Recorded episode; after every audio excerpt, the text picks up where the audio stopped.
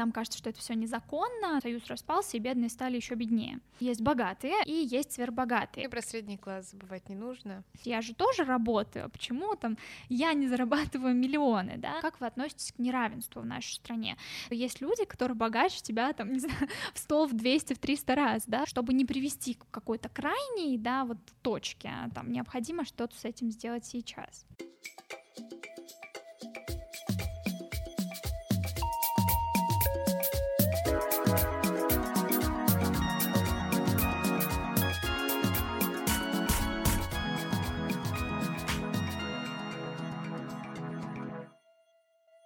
Всем привет! С вами постоянная рубрика подкастов «Завышка» «Мой research» и его новые ведущие. Я Катя Шмакова.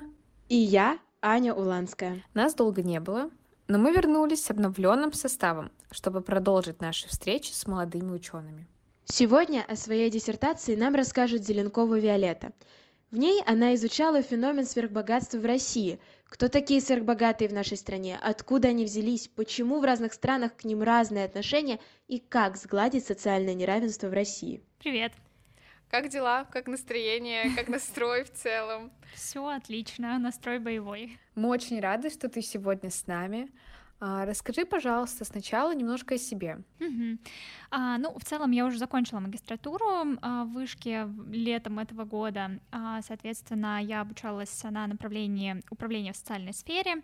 А, если говорить про то, как я пришла к данной теме, то а, у нас в рамках Института социальной политики а, есть довольно-таки много различных исследований, и как раз-таки вот сфера богатства стала одной из такой темой, которую можно было изучать. А, соответственно, это все вообще начиналось а, как а, проект, и затем уже переросло плавно в мою диссертацию. К нам пришли представители из Института соцполитики, рассказали в целом о том, какие исследования они делают, и как раз вот э, они занимались э, изучением аналогичного исследования китайских коллег, а, и им было интересно посмотреть, что же у нас в России с этим происходит, поэтому изначально в 2020 году мы как бы просто сделали это как проект, собирали базу, а, ну а затем эта собранная база, она уже пошла как бы мое исследование. Здорово. Давай тогда сразу определимся с терминологией, кого мы будем называть сверхбогатыми в России. Угу. А, да, сверхбогатые — это а, немногочисленная часть населения а, какой-либо страны, зачастую это 1-5% а, от этого населения, в руках у которой а, сконцентрированы а, наибольшая часть активов той или иной страны. А, соответственно, если говорить про портрет сверхбогатых, да, то, что вот удалось выявить а, в рамках исследований, это довольно-таки закрытая группа, зачастую это мужчины, практически 97%, то есть там нет женщин, что говорит да, о высоком гендерном неравенстве. А, группа довольно-таки возрастная, то есть в среднем им примерно 57 лет. Это доказывает, да, что мало мобильная, потому что ну, молодому поколению сложно туда попасть. Может, есть какие-то связи с образованием? Да, конечно. А, у них у всех практически есть высшее образование, либо даже два высших образования, что тоже интересно, учитывая, что в СССР а, получение высшего образования не было так распространено, как у нас сейчас. А, большинство из них работали за границей, но это больше уже относится к молодой прослойке сверхбогатых, да, мы ее так назвали. Вот, если говорить про еще какие-то интересные аспекты, то было выявлено, что те сверхбогатые, которые причастны к политической деятельности, да, либо когда-то там работали, либо сейчас стоят в каких-то там партиях, да, а, то они богаче, да, чем те, у кого этого опыта нет. То есть мы проследили вот эту вот связь финансовых активов и а, опыт работы в политике, всегда ставится вопрос о легитимности этого богатства, как оно было получено, и каким путем, да, очень часто а, нам кажется, что это все незаконно, да, ну, среди а, всей той совокупности, которую мы изучали, всего лишь а, там около 2% всех имеют судимость, ну и, соответственно, те люди, у которых есть опыт работы и в политике, и судимость, это самый богатый кластер, да, среди всех сверхбогатых. Но все же есть стереотип, что э, сверхбогатые в России — это братки и новые русские в политике и криминальных структурах. Или кто-то еще попадает в эту группу? Ну да, действительно, такой стереотип есть, вот как раз-таки, да, от чего мы отталкивались там при постановке гипотез. Западными учеными проводились а, там различные исследования сфербогатства в России, а, и было действительно выявлено, что а, большая часть вот этих сверхбогатых, которые мы имеем сейчас, да, они разбогатели как раз-таки в период а, распада СССР. А, но это произошло не столько из-за того, что как бы союз распался и богатые стали еще богаче, сколько из-за того, что союз распался и бедные стали еще беднее. Вот, а, соответственно, конечно, а, какая-то определенная часть, да, была связана с криминалом, это так называемые а, олигархи, да, или новые русские, вот как обычно их отождествляют, то есть это люди, которые якобы, да, причастны к какой-то группировке, либо которые посредством, опять же, политических связей, да, достигли там, своего уровня богатства, которое они имеют сейчас. А если говорить про те пути становления богатства, да, уже после там распада Союза, то это либо вхождение в топ-менеджмент каких-то корпораций, которые занимаются там, промышленностью, нефтью, да, и так далее, какие-то госкорпорации, либо это какой-то финансовый сектор банковский, да, а, то есть а, здесь вот очень сильно как бы все а, изменилось. Но все же сфер богатых больше в какой сфере? Мы думали, что это будет а, больше связано а, с а, каким-то вот энергетическим топливом, да, там а, нефть, нефть, газ, газ да, да, да, вот, и а, мы как бы решили а, посмотреть вообще, а, а есть ли, ну, подгруппы среди сверхбогатых, да, потому что, как мы увидели, есть больше, более такая возрастная часть и есть более молодая часть. И те, кто начинал еще до распада СССР, они в основном сейчас а, сконцентрировались, да, в области финансов, страхования, кредитования, то есть это вот больше именно эта направленность. Потом уже идет а, там топливно-энергетический комплекс, да, и так далее. А если говорить про молодых представителей, да, тех, которые начинали уже после распада СССР, то это в основном IT, технологии, ну, в принципе, да, то, что вот мы сейчас тоже там активно можем наблюдать. И ты говорила про исследования западных коллег, uh-huh. которые изучали сверхбогатство, и помимо вот таких академических исследований у тебя был достаточно интересный источник, это список Forbes. Насколько этот источник соответствует реальности, и почему ты вообще решила выбрать именно этот рейтинг? Uh-huh, поняла. А, ну, здесь, наверное, нужно немножко тогда вернуться к истокам, да, как я уже говорила, почему вообще это исследование было запущено в России в рамках вышки, потому что а, вышло аналогично китайское исследование. В Китае эта проблема тоже сейчас очень а, важна, очень остро стоит, они, в принципе, прошли а, через то же, через что и мы, да, они тоже ушли от а, социализма к капитализму, а, но у них переход был более такой плавный, да, то есть не такой резкий, как у нас, поэтому, в принципе, их экономика, ну, какое-то время она еще могла как бы снисходительно к этому относиться, вот, соответственно, там ученые, они за основу брали хурун, это аналог Forbes китайский. А, соответственно, поэтому как бы и мы в своем исследовании отталкивались от аналогичного источника от Forbes. А, если говорить а, относительно того, насколько там, насколько те данные могут быть использованы, да, или нужно использовать какие-то другие источники, то в целом в России есть такая проблема, что в открытых источниках, ну, практически нет, да, такой информации, там, кто какими активами располагает, и вот различные западные исследования, например, там, банк Credit Suisse, да, или World Inequality Database, они как раз-таки говорят о том, что а, им сложно оценивать ситуацию в России просто потому, что наблюдается недостаток данных.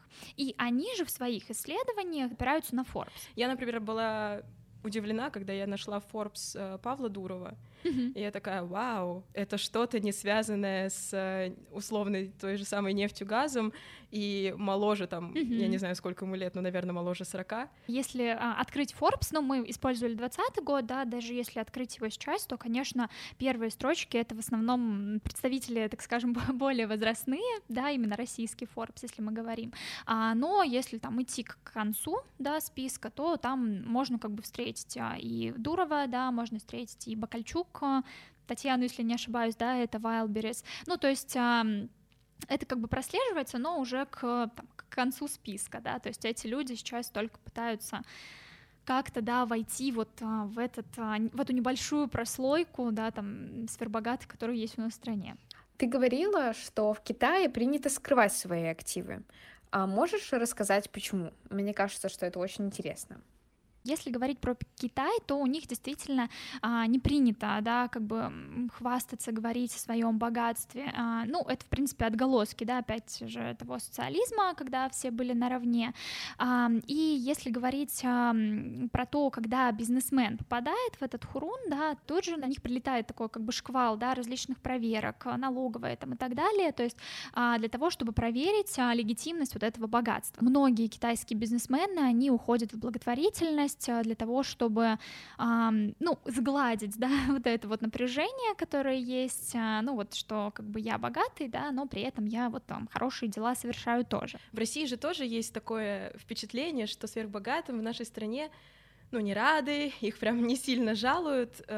Есть ли какие-то выводы или, может быть, корреляции, с чем это может быть связано? Mm-hmm. Почему у нас негативное отношение к сверхбогатым и как оно вообще формируется в нашей стране? Mm-hmm. А, ну, здесь вот, э, опять же, да, там вер- вернусь э, к истокам, если говорить про Россию, то, в принципе, мы проследили а, связь между а, моделью, да, вот как раз-таки там социальной политики в рамках страны и отношением населения к сверхбогатству, да, то есть если мы, опять же, говорим там про либеральную США, да, то там скорее как бы нейтрально, но в положении положительную сторону относится, да, если это какие-то скандинавские страны, а, там, то это полный эгалитаризм, да, мы все наравне, нет богатых, нет бедных, вот мы все примерно одинаковые. А если говорить там про континентальную, да, модель, то там а, как бы акцент делается на средний класс, а, но в принципе а, как бы обычные люди а, относятся к сверхбогатым негативно, а, но при этом государство старается их поддерживать, да, потому что они могут создавать рабочие места, да, опять же, а, давать возможность Э, там, среднему классу развиваться. А если говорить про а, Россию и Китай, то обычно исследователи ну, не могут отнести их к какой-то модели, да, то есть обычно это какая-то смешанная система. И здесь ну, опять же, это отголоски советского общества, да, как вот мы установили, что а, тогда все были наравне, не было такого прям сильного разделения, да, что у кого-то миллион, а кто-то не может себе хлеб купить, да, ну и опять же, это вот отголоски времен а, распада СССР, когда был а, кризис, да, когда а, бедные становились беднее, богатые богатее, да, то есть, в принципе, и сейчас эта тенденция, она продолжается в России. Этим как бы и вызвано, да, отношение общества, вот его непонимание, да, то есть я же тоже работаю, а почему там я не зарабатываю миллионы, да, вот, поэтому в России тоже как бы проводились а, различные опросы, да, но они больше как бы с той точки зрения, как вы относитесь к неравенству в нашей стране, то есть а, у нас даже как бы вот на таком на уровне э, главы государства, да, ну, он никогда не затрагивает ну, тему именно вот сверхбогатства. То есть мы обычно говорим про бедных, да, надо помогать бедным, а, надо создавать различные пособия, да, там особенно вот семьи с детьми. И у нас про сверхбогатство, ну, в принципе, не говорят, да, на уровне там, государства, то есть эту тему стараются обходить. А в то время как люди, в принципе, это видят, они за этим наблюдают, да, и, конечно, ну, а вот эти отголоски Советского Союза, они дают как бы о себе знать. Хотя вот ученые Сколково, они проводили исследования буквально, наверное, может быть, год-два назад, а, и они выявили, что, в принципе, а, более молодое поколение, да, сейчас, которое есть в России, а, они отождествляют вот миллионеров, да, там, миллиардеров self-made, да, то есть для них это уже что-то такое, чего можно достичь, да, к чему можно прийти, и мне кажется, что, ну, в скором времени мы потихоньку уже как бы сдвинемся, да, с этой мертвой точки и а, восприятие начнет меняться. А, то есть, в принципе, население говорит, что сверхбогатые должны быть, но они должны стать другими. Какими другими, да? то есть а, здесь это, конечно же, вопрос, вот, и, ну, над этим нужно работать, в принципе, в нашей стране. По поводу разделения богатых и сверхбогатых. Могут ли люди self-made перейти в эту немногочисленную верхушку? Мне кажется, в ближайшее время навряд ли это произойдет. То есть э, ты совершенно правильно отметила, что есть богатые, это довольно-таки большая да, прослойка населения, и есть сверхбогатые. Это вот действительно там те, не знаю, 100-150 человек да, на всю страну, закрытая группа. То есть сейчас скорее мы будем наблюдать ситуацию, что дети сверхбогатых, да, которые а, там, получили образование за рубежом, да, они впоследствии вернутся в Россию, ну и, допустим, продолжат там дело своих родителей, ну, отца, да, если там смотреть по, а, по гендерному распределению. То есть, скорее всего, сейчас Россия будет больше переходить к наследственной передаче сфер да, то есть в эту прослойку могут войти дети. В принципе, сейчас это активно уже наблюдается в Китае, то есть вот в Китае как раз-таки там очень высока роль династии, а, то есть а, у них это прям такой один из а, наиважнейших факторов, да, вхождения в эту прослойку, в то время как в России, а, ну, мы наблюдали за тем, что большинство родителей тех сфербогатых, которые есть сейчас, это были обычные рабочие, да, обычные служащие, вот, поэтому а, эта прослойка, ну, действительно закрытая, скорее всего, она такой же будет оставаться, и ну, говорить о каком-то этом позитивном, да, прогнозе, что богатые действительно смогут как туда зайти, вот именно self-made, ну, тут сложно, да, потому что, опять же, есть привязка к политике, как я уже говорила, да, то есть, ну, навряд ли. Как ты думаешь, вообще вот эта власть э, сверхбогатых, она сейчас устойчивая или не особо? Если говорить в целом про то, насколько, например, их богатство устойчиво, да, насколько оно может а, уменьшиться, да, увеличиться, мы тоже это смотрели. А, в целом, а, те люди, которые входят в прослойку сверхбогатых сейчас, даже вот такие сложные кризисы восьмого года, четырнадцатого года, они, ну, особо на них не отразились. То есть, да, у них были там какие-то небольшие потери, но в целом они потом как бы это все восстановили и, ну, особо ничего не потеряли. То есть, если если там проследить, допустим, Алишера Усманова, да, его движение в списке Forbes, то оно так или иначе есть там в рамках топ-10, если я не ошибаюсь, за эти 10 лет, да, то есть неважно, там первое, третье, первое, там пятое, понятно, что э, есть там определенные спады, спады и подъемы, но такого, что, например, прям кто-то вот э, а, сильно, да, обанкротился там или вылетел, да, из этой верхушки, ну, такого как бы мы, мы не, не проследили, вот, поэтому мне кажется, что это такая очень а, устойчивая, очень закоренелая верхушка, которая есть, и, ну, с этим действительно нужно что-то делать, да, потому что мы говорим там про низшие слои населения, при этом полностью обходим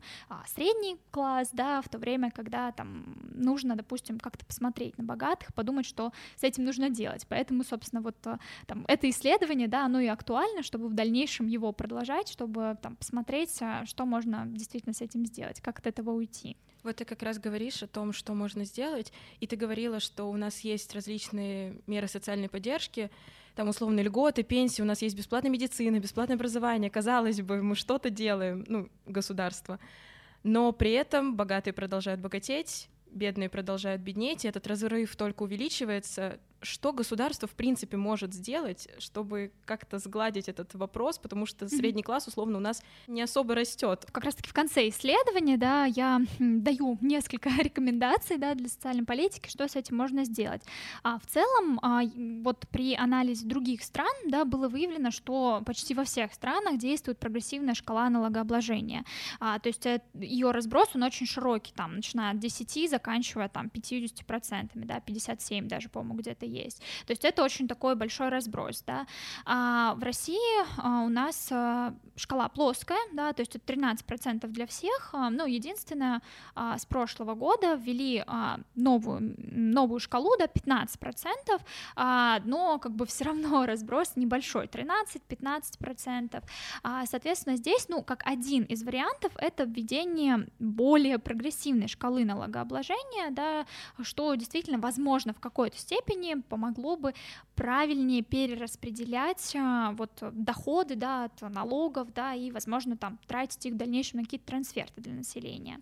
А, это первый пункт. Второе — это, а, возможно, переход к обществу оливки, да, так называемой Olive Shaped Society, где мы делаем акцент не на бедных, да, а как бы на всеобщем массовом благополучии, да, то есть а, больше как бы ориентируемся на средний класс, то есть там, посмотреть на оливку, да, это такая небольшая верхушка, небольшой низ и такая большая серединка, как бы косточка, вот, а, что в принципе там а, свойственно уже некоторым западным странам, да, возможно, вот как-то переход больше в эту сторону, чтобы ориентироваться не только на бедных, но и на людей среднего класса, да, потому что зачастую а, российский средний класс, а, ну, наверное, его сложно отнести именно к среднему классу, хотя а, у нас, да, есть уровень а, прожиточного минимума, да, вот от которого мы отталкиваемся, иногда, если у человека там буквально на 1 на 2 рубля, да, зарплата превышает, то он уже как бы туда не входит. Что еще можно делать? Это, как нам кажется, кажется, да, вот есть э, как бы общество запрос, что в целом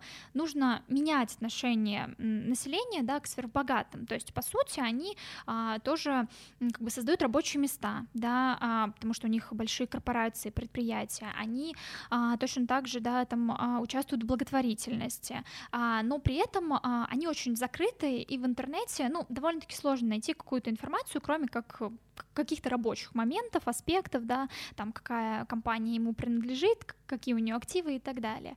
А, это косвенный, да, такой способ, э, как бы немножко их приблизить а, к народу, да, может быть, как-то показать, транслировать, да, что а, есть вот такая прослойка, и они как бы, ну, тоже что-то делают для населения. Это просто как бы позволит м, сгладить, да, вот эту вот социальную напряженность, которая сейчас есть. А, ну, это вот, наверное, такие основные методы, которые, в принципе, там можно было бы применить, да. Понятно, что спектр может э, расширяться. Допустим, во Франции был опыт введения налогов на богатство, да, что мы наблюдали несколько лет назад, когда а, различные французские бизнесмены, актеры, да, и так далее, они а, очень активно покидали страну, там получали российское гражданство, вот, соответственно, сейчас налог там отменили, да, потому что это очень такая, как показалось правительству, избыточная мера, да, но при этом население, оно э, это поддерживает, то есть в глазах населения Франции примерно там около 70%, да, они хотят, чтобы богатые платили вот этот а, большой налог. Вот, в принципе, в России тоже есть такой запрос у людей, да, на перераспределение. А, давай тогда поподробнее обсудим прогрессивную шкалу, много об этом говорили, но не приведет ли это к ситуации, когда сверхбогатые будут скрывать свой доход, а, что в свою очередь лишь а, усугубит ситуацию, а средний бизнес, который честно платит налоги, а, будет страдать от этого? Это, как бы, конечно, это может быть под вопросом, да, если мы поднимаем тему коррупции, да, какого-то нечестного отношения властей к тем средствам, которые они получают, да, в этот налоговый фонд. Конечно, конечно, как бы это может к этому привести, потому что, например, даже вот а, в США, да, у них прогрессивная шкала налогообложения, но при этом а, у них все равно вот эта доля сверхбогатых, она велика. И вот когда у них были последние выборы президента, да, то некоторые кандидаты а, предлагали еще сильнее как бы рас, расширить, да, эту шкалу, сделать налоги еще больше, и таким образом там американские миллиардеры, они могли бы потерять, ну, либо половину своего как бы общего состояния, да, либо там даже в 10 раз его уменьшить. Вот. Это выглядело больше такой а, избыточной мерой. Богатые действительно перестанут эм, открыто говорить да, о своих активах, э, уйдут в какие-то там черные а, махинации, да, и так далее. И как бы там они вот больше ориентируются на то, чтобы, а, ну, помогать э, бедным, да, перераспределять то, что уже есть.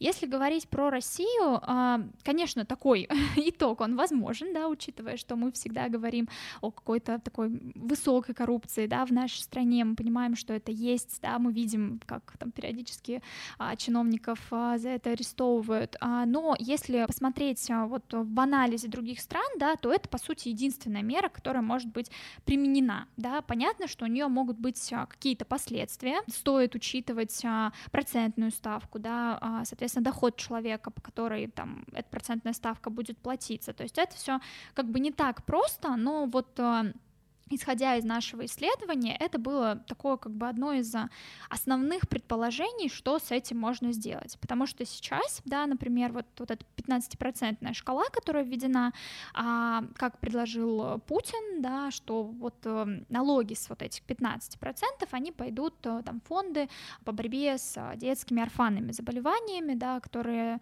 лечение которых стоит очень больших денег, да, и, в принципе, мы сейчас, ну, можем уже это наблюдать, такая организация, как круг добра, да, она активно финансируется со стороны государства, помогает этим детям. То есть здесь, если в дальнейшем эту историю раскрутить, да, привнести ее в массы, показать людям, что это действительно идет на пользу, ну, возможно, мы как-то и сможем поменять отношения. К тому же вот эти 15% идут на благотворительность, а не на борьбу с неравенством.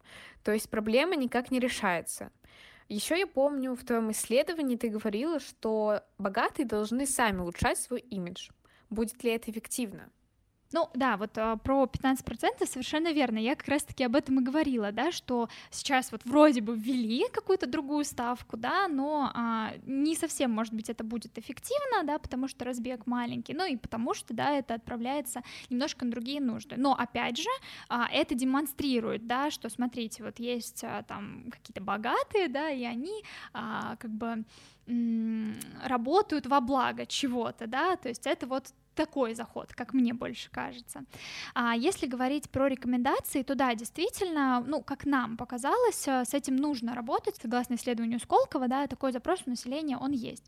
Вот. А если говорить про, как бы, меры, да, что сверхбогатые могут делать, а, то а, там было исследование европейских коллег, да, которые говорили о том, что им нужно там больше вкладываться в благотворительность, да, освещать как бы эту свою деятельность. В принципе, это сейчас уже и есть, да, но, наверное, не в таком как бы открытом формате там диалога, да, не а, зачастую они это скрывают, да, не показывают, ну вот, может быть, просто как-то больше это демонстрировать, да, то есть понятно, что это, ну, не сгладит, да, там именно вот разрыв в неравенстве, но это просто поможет, возможно, немного поменять отношение общества к этому феномену. Снять что... какую-то социальную напряженность. Да, напряженность, она а, там в дальнейшем дальнейшем может выливаться в каких-то определенных а, действиях, да, там, и глава ООН, он, в принципе, об этом и говорит, да, что чем больше неравенства, тем более высока вероятность каких-то протестов, а, да, там, революции и так далее, ну, и, в принципе, мы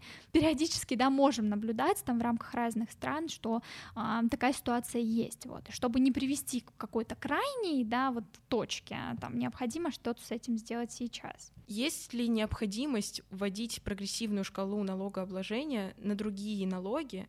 Например, в скандинавских вроде странах есть такое на транспорт, то есть чем дороже у тебя транспорт, тем дороже ты покупаешь бензин, и у них это практикуется и видно, как это работает, то есть у них э, в целом распределение богатства значительно приятнее, и вроде бы даже то, к которому мы стремимся, которое население бы хотело в нашей стране.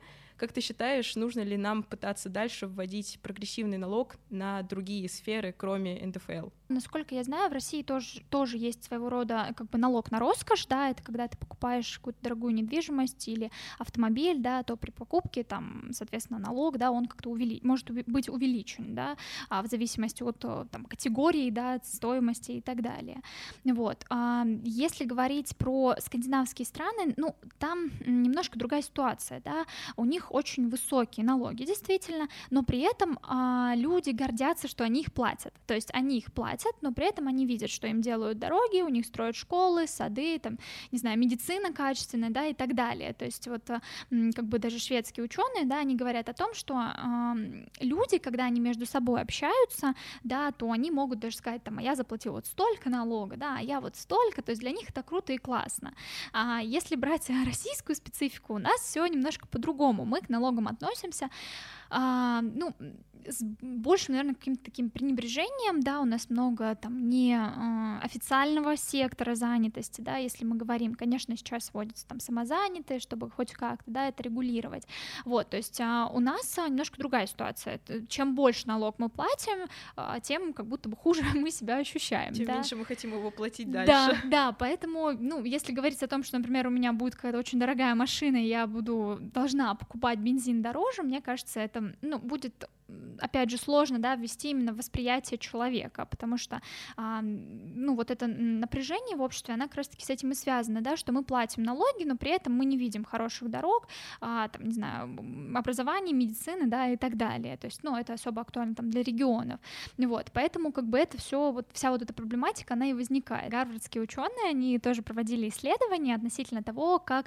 общество воспринимает неравенство, и они сделали вывод, что большинство большинство населения, когда у них спрашивают про неравенство, им свойственно, ну, немножко как бы принижать а, то, что по сути мы уже имеем, да, то есть когда, например, вот там тебя, да, спрашивают про неравенство, ты думаешь о неравенстве в целом, да, тебе кажется, что, а, ну там у меня вроде бы есть зарплата, там машина, квартира, а, а есть какие-то вообще прям вот бедные люди, да, но при этом ты не думаешь, что есть люди, которые богаче тебя, там, не знаю, в 100, в 200, в 300 раз, да, то есть а, ты как бы вот а, немножко это принижаешь. Та ситуация, вот как ее оценивают люди и как это есть на самом деле во многих странах, она очень сильно разнится, то есть обычно ситуация еще намного хуже, да, и мы этого не видим, и по сути они говорят о том, что и хорошо, что мы это не видим, а, потому что, ну, так правительство, да, оно как бы может а, не в полной степени, да, так скажем, на это реагировать, ну, потому что общество нет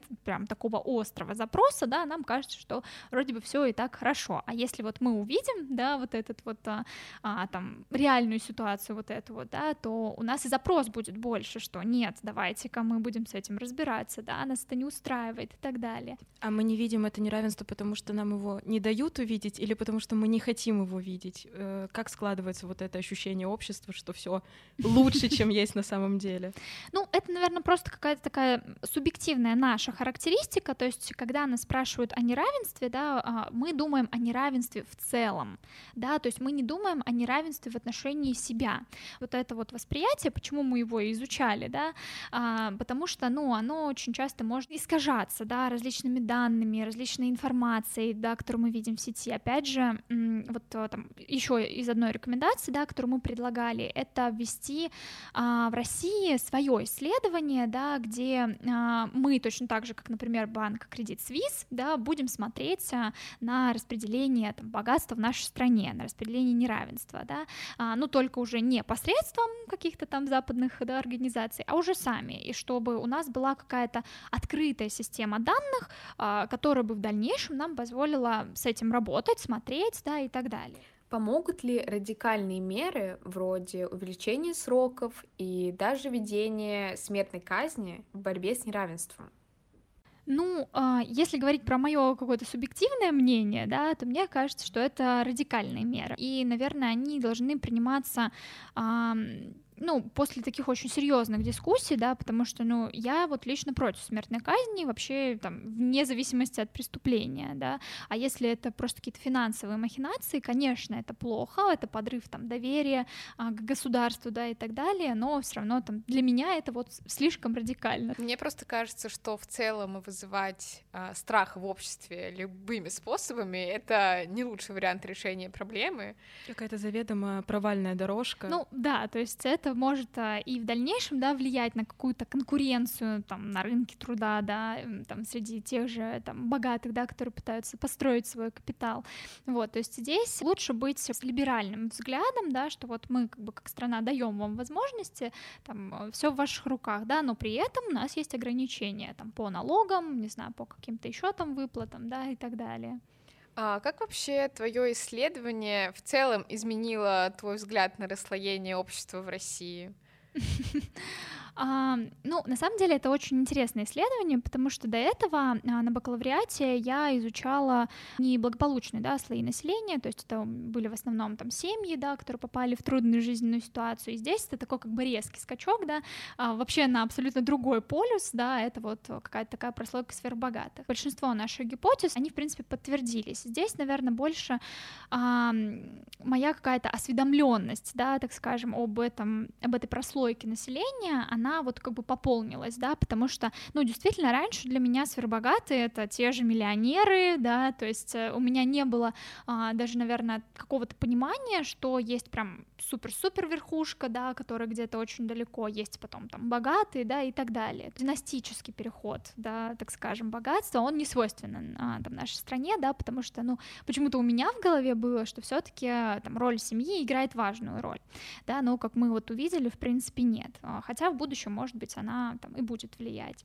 А, ну и, наверное, больше вот если говорить про становление, да, вот этой группы сверхбогатых, как она появилась, за счет чего, то есть вот, как мы говорили раньше, да, что распался союз, появились новые русские, какие-то там олигархи, да, как они переросли там в ту элиту, грубо говоря, да, которую мы сейчас имеем. Мы до сих пор еще не отошли, да, там от а, распада союза, до сих пор есть какие-то определенные отголоски. Понятно, что завтра, послезавтра мы не придем к тому, да, что у нас очень мало бедных, у нас очень много там среднячков, да, и там небольшая прослойка богатых. Вот. А, это все очень сложно, очень комплексно, да, это не только налоги, это в целом а, не только налоги, да, и пособия, это в целом вот как бы отношение государству к людям, да, возможно, изменение там прожиточного минимума, возможно, уход вообще, да, от этого прожиточного минимума, потому что, ну, у нас это считается как вот борьбой с бедностью, да, у нас есть прожиточный минимум, там, если вы не дотягиваете, там, вам его будут доплачивать, да, там, не знаю, и так далее, а, но, по сути, прожиточный минимум, да, он тоже не, не, не велик, да, как мы видим, вот, поэтому это очень такой долгий комплексный переход, и, ну, назвать, наверное, там две-три меры, их невозможно, это в целом а, абсолютно другое видение общества, да, именно вот с точки зрения, там, главы государства, да, правительства, и вот уже потом, как бы, да, это плавное такое перестраивание, но как быстро к этому можно прийти, учитывая, что а, сейчас там даже не особо рассматривается, да, такой вариант, мы все равно продолжаем помогать бедным, которые почему-то не становятся богаче, вот, это, конечно, да, очень такая долгосрочная перспектива. Ну и про средний класс забывать не нужно. Им, им тоже нужно как-то помогать и что-то делать, чтобы они как минимум сохранялись, а как максимум увеличивались. Спасибо большое, Виолетта, за такую интересную беседу. А с вами был мой research, подкаст о самых оригинальных студенческих исследованиях. Его выпуски вы можете найти в группе «Завышка» ВКонтакте, Яндекс Музыке, Google Подкастах, Spotify и на других платформах. Слушайте наши прошлые подкасты, они до сих пор актуальны, слушайте наши будущие подкасты и подписывайтесь на социальные сети «Завышка», чтобы не пропустить новые эпизоды. А над этим выпуском моего ресерча работали Евгения Чернецова, Мария Аняни, Евгений Таранченко и Лиза Гришина. Провели его я, Катя Шмакова и моя соведущая Аня Уланская. Гостем сегодня была Виолетта Зеленкова.